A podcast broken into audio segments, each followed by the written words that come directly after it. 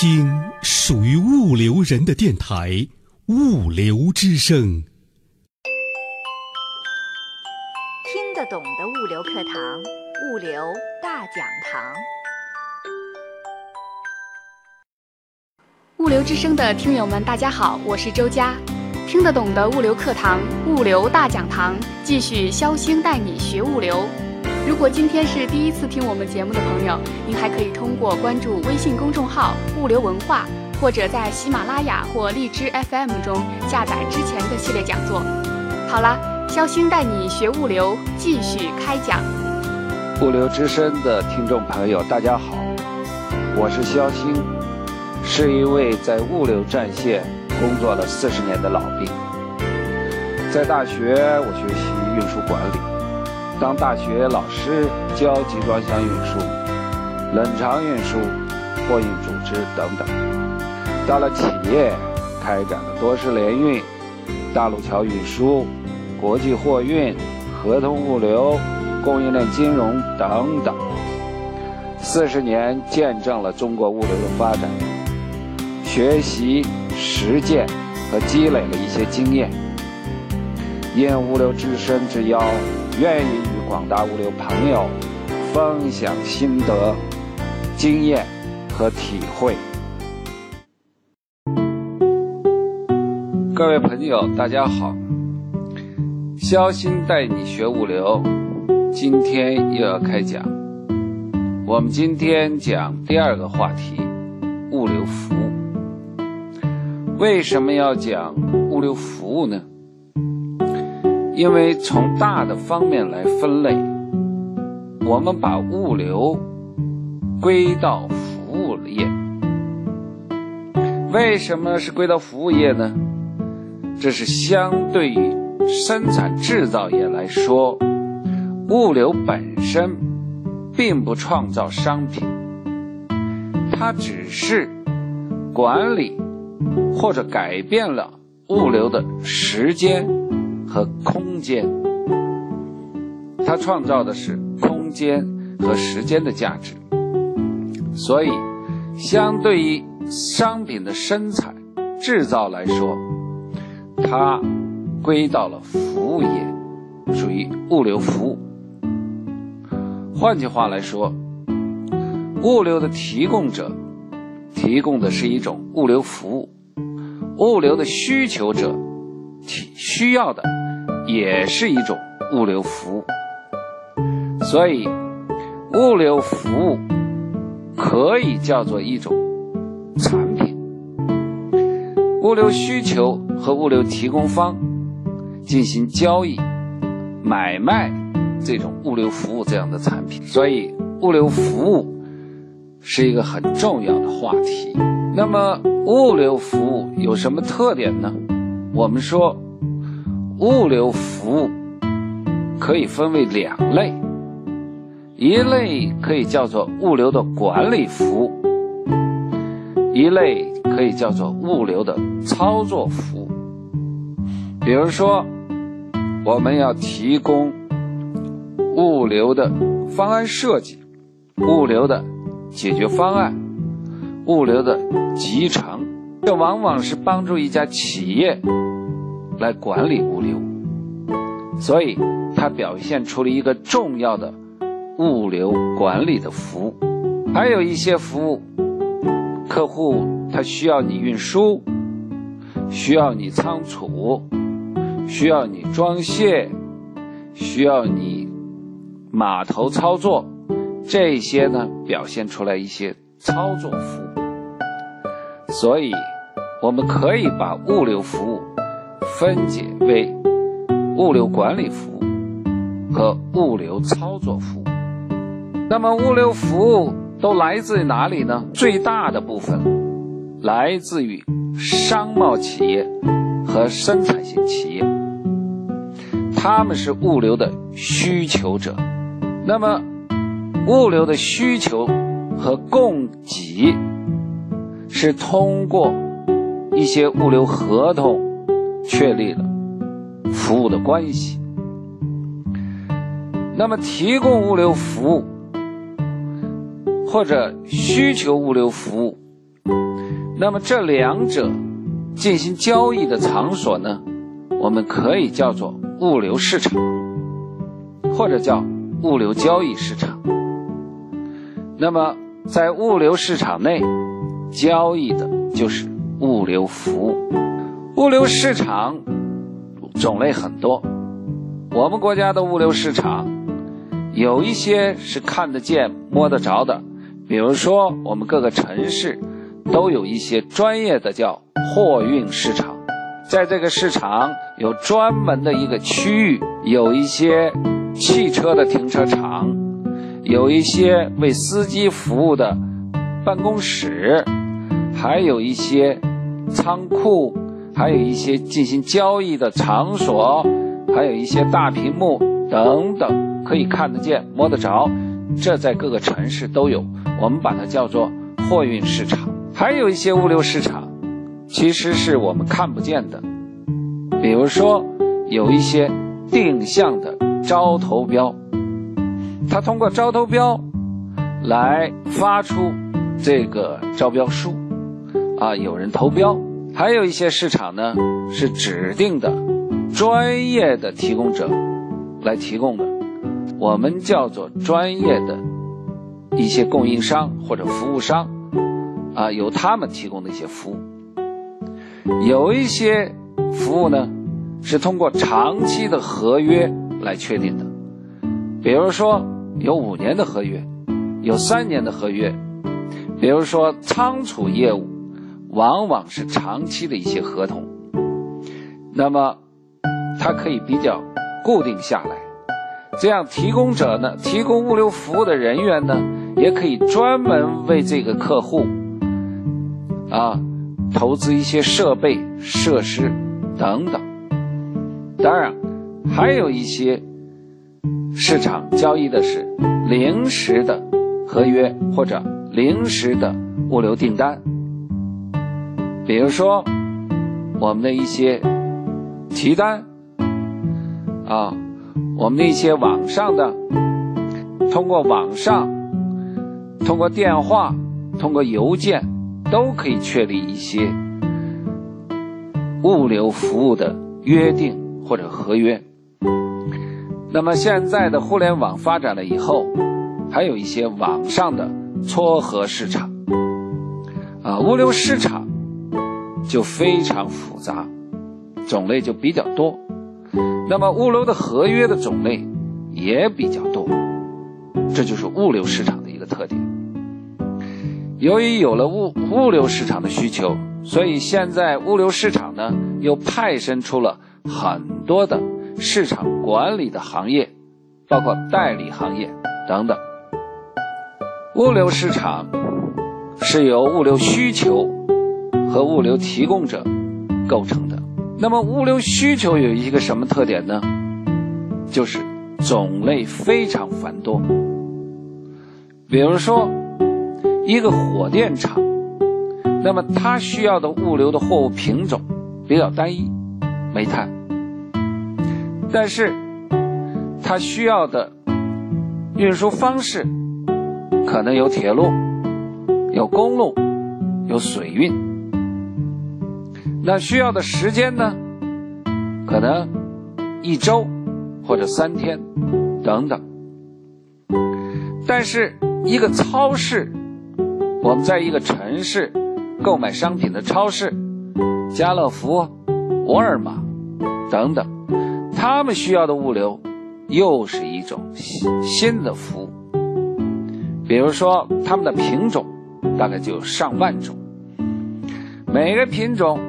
每一次的需要量，并不是说特别大，但是供应商给一个超市提供商品的生产的或者商贸的企业成千上万，而且供货的时间往往非常严格，比如说每天都要供货，数量、品种严格的要求。它就是另外一种服务，它与火电厂的物流服务就有很大的差别。同样，我们今天很多消费者要通过网上进行购物，也就是说，今天我们说的电商。电商呢，那么就产生了一个电商物流。电商物流这种服务，那么从需求来说，它就更加严格。它可能要对每一个消费者，可能就提供一个商品，而这个消费者可能在城市的任何一个地区。所以，电商物流每天要为成千上万的消费者提供数量很可能是一件、两件这样的商品，而且要送到客户指定的办公室、住宅，而且要按客户指定的时间送到。可以想象，这样的服务，那么对时间。数量、地点的要求就更加严格。那么，我们钢铁企业、石油企业、装备企业、电子企业、服装等等行业，他们都有物流需求，他们的物流需求差异都很大。这就是物流的一个特点，物流需求的多样性。就决定了物流服务的多样性，这是物流的一个重要特点。那么物流服务多样性，那么物流服务怎么分类呢？我们说，因为物流的多样性，所以物流服务种类非常多。比如说。我们按服务的公共性，就可以分类为社会物流，或者叫公共物流。那么，铁路、水运、港口、航空，像这一些的物流设备设施，它要为社会所有的企业或者消费者提供普遍的服务。那么，这样的公共服务，我们。叫做公共物流服务或者社会物流服务。那么这样子的公共物流服务的一个关注点是公共物流设备设施的布局规划，它的特点一定要满足大多数人的需求。所以，公共物流资源怎样让它高效的利用、高效的运作，就变成很重要的一个话题。那么，公共物流往往是政府更要关注的，因为它要占用一些公共的资源，比如说土地，比如说岸线等等，所以往往要政府来规划。第二种呢，我们可以叫做企业物流。企业物流就是为满足生产制造业或者商贸企业等特定的企业，为它它的特定的物流需求而提供的定制化的一些专门的物流服务。那么对于企业的物流来说，你就必须很好的理解客户的需求，理解这个企业的需求。这种物流往往与它的生产流程有关系，你要跟它的生产流程相配合，按照客户的特殊需求来设设置设备、建投资设备，提供特定的服务。还有一种些物流呢。是专门为一些特殊的商品来提供的，比如说，我们有化工品，我们有液体货物，我们有危险品，我们还有一些特别的超限、超重、超宽、超长等等这些商品。那么这些商品呢？又构成了一种专业的物流，我们也称为专业物流。这里讲的仅仅是按物流服务的一些公共性讲的分类。除了这个分类，我们还可以按照操作这个物流的一些技术方法的不同来分类。比如说，有一些物流提供者，他只提供公路货运；那么有一些呢，就专注于铁路运输、铁路货运；还有一些呢，专注于水路运输。还有专注于航空运输，还有专注于管道运输，这五种运输方式，我们称作比较普遍的五种现代运输方式。因为掌握这种物流设备设施技术就有相当的难度，所以我们也可以按照公路、铁路、水运。航空管道的分类来区分物流服务，利用不同的运输工具为客户提供不同的物流服务，这也是一种分类方法。那么，就算公路运输，其实内部又分成了很多，比如说，在我们国家经常会听到货运专线，那这也是一种。服务特色，它在两个城市之间进行公路的专线运输，啊，往返运输、专线运输。比如说，还有一种物流服务，就只提供在这个城市的配送，有的也叫落地配送，在一个城市构成一些服务网点，送到一些办公地点或者住宅。那么还有呢，货运的。它就专门提供零蛋快运，这也是一种分类方法。专线运输、落地配、零蛋快运等等。那么除了运输工具，我们仓储工具、仓储设备设施也是一个重要的物流资源。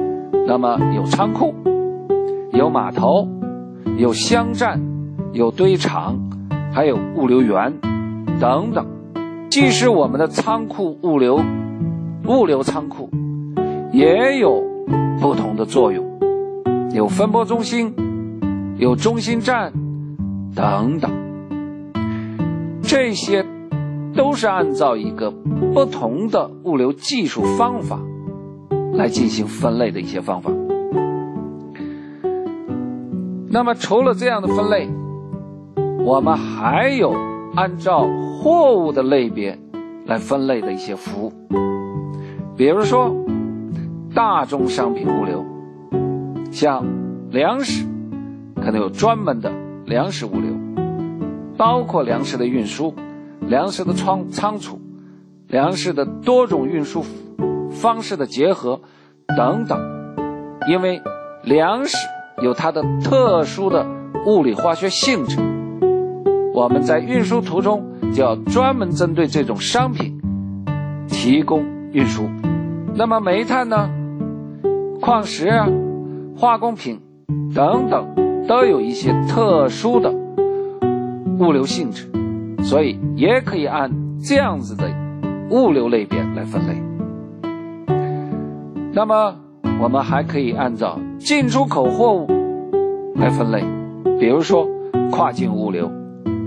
那么提供的就是进出库、进出口货物的运输、仓储、报干、口岸操作等等服务，它又表现了一个不同的服务方式。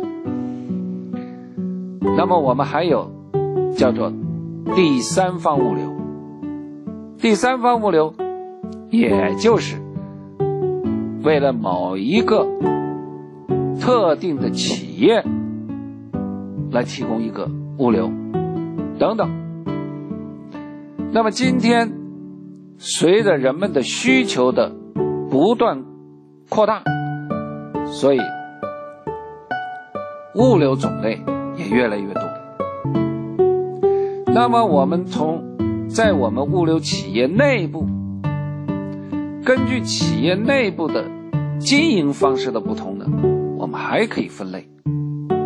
比如说，我们从资源建设和运营就是一种特殊的物流方式。比如说，仓库、码头、物流中心的建设，建设好了之后运营管理。那么这一类的物流服务，往往它的资产比较大，啊，它是围绕着这些资产来开展业务的，这是一种物流。还有一种呢，就代理性业务，比如说我们今天的货运代理类，货代、船代。那么这些物流服务啊，那么它的特点呢是。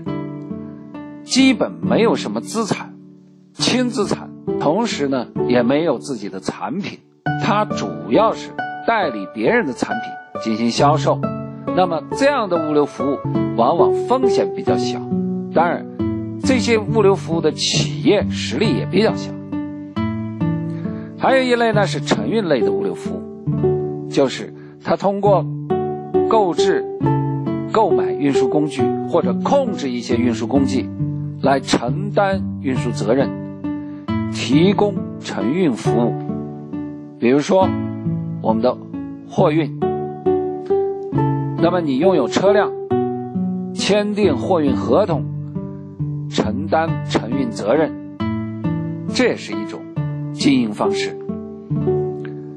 还有一种经营方式呢，就是我们称作供应链物流，包括合同物流。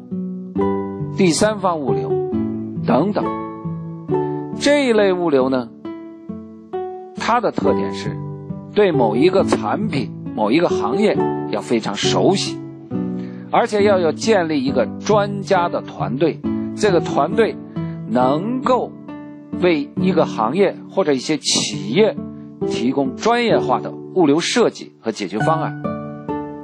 往往他们有比较强大的物流信息系统。那么能够降低客户的物流成成本，与客户建立长期的物流合作。那么我们前面讲了一些物流服务的一些分类，它的主要特点就是物流服务的种类非常多。同样，提供物流服务的种类或者企业的种类也非常多。那么这里呢，我们再讲一个物流服务的产品化问题，这也是物流目前服务或者物流企业经常谈的一个话题。我们说物流是一种服务，但是这种服务能不能产品化呢？实际是实际上，所谓的产品化，就是指。这种服务能够把它的核心内容、服务的流程、服务的标准能够统一起来，能够固定下来，这样在你的服务运营体系当中，所有的人都按一个统一标准来操作，无论是在不同的地区。不同的时间都能按统一的标准来操作，这样你的物流就可以说它产品化了。产品化的物流有一个非常大的好处，就是效率高，相当于你的服务工业化了，你的操作都有了标准，你的运营体系。都很清晰，自己应该做什么，按什么标准做，所以物流服务的产品化，对某一些标准服务的产品化是很有意义的。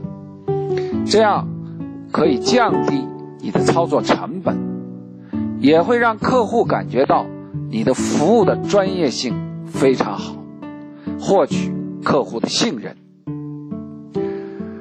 今天讲的话题是物流服务。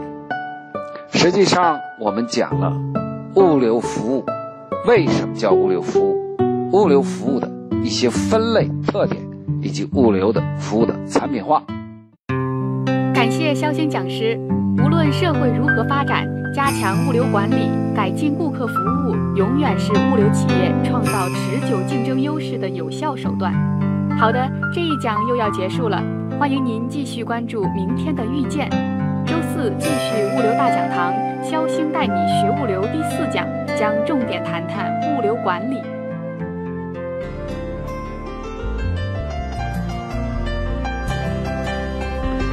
订阅物流文化微信公众号，每个工作日早八点准时推送物流之声最新内容。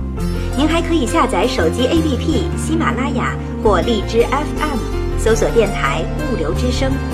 更有央视物流网每日同步更新物流之声专栏。